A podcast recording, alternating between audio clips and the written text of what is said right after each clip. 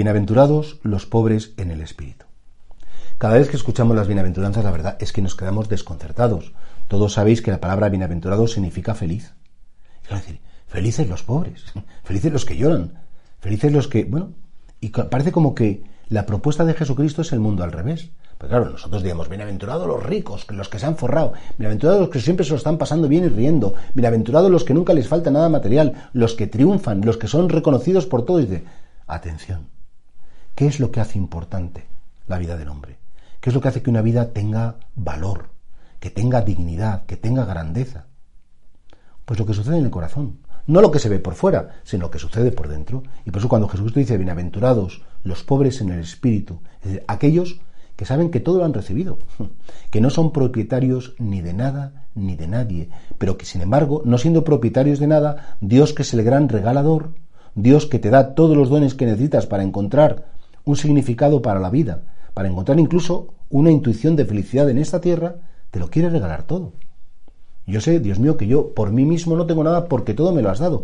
Hay gente que dice, yo me he hecho a mí mismo, yo me lo he trabajado todo, me siento propietario. Tú te das cuenta que Dios, en un golpe de providencia, cuando quiera te puede quitar la salud, el dinero, la familia, lo que haga falta. Si con un bicho microscópico, que es el coronavirus, ha cambiado la historia de, de la economía, de los políticos, de las relaciones humanas. Somos muy pobres. Por tanto, ¿qué hace grande a un ser humano? Su pequeñez. Porque precisamente es propio del ser humano ser limitado. Es propio del ser humano conocer que todo lo ha recibido. Es propio del ser humano una clara conciencia de que yo por mí mismo, Señor, ni tengo nada, ni valgo nada, ni sé nada, ni puedo nada.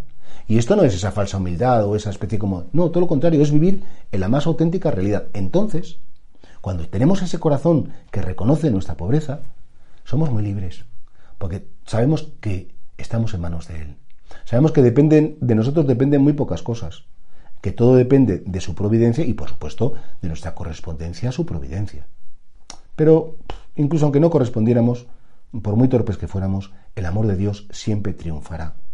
Y por eso Deja de creerte que eres propietario de situaciones, de títulos, de cargos, de cosas, de la salud, del dinero de tu casa, de no sé quién. ¿Cuántas veces, verdad, nos peleamos? Porque esto es mío, porque esto es más mío que tuyo, porque tú tienes mucha... ¿Cuántas veces las familias incluso se dividen por las herencias y se pelean porque tú te quedaste más y a ti te dieron? Pero, qué espanto.